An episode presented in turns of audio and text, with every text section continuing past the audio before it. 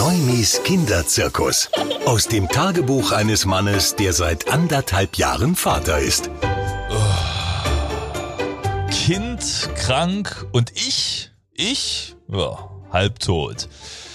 Mensch, war das damals toll. Also mit damals meine ich ungefähr vor einem Jahr, als das Kind noch gestillt wurde.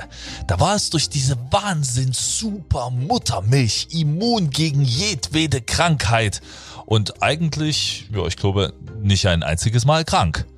Und was ist jetzt los? Kaum geht der Zwerg in die Kinderkrippe und bekommt keinerlei Muttermilch mehr. Zack, laufend krank.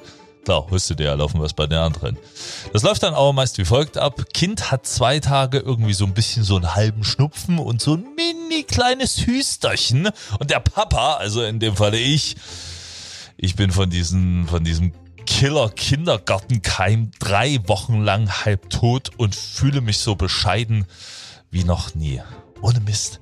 Ich habe so wirklich schon geschafft, so lange krank zu sein, dass das Kind sich schon wieder eine neue Krankheit geholt hat und ich die auch noch bekommen habe.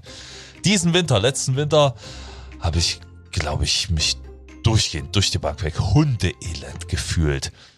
Und das ist ja jetzt auch nicht so wie in der Zeit, bevor es das Kind gab. Also mal den ganzen Tag zu Hause liegen, sich auskurieren, Tee trinken, bisschen Netflix gucken, chillen. Nee, nee, es ist ja Party und Kinderbespaßung rund um die Uhr und das kostet ja Kraft.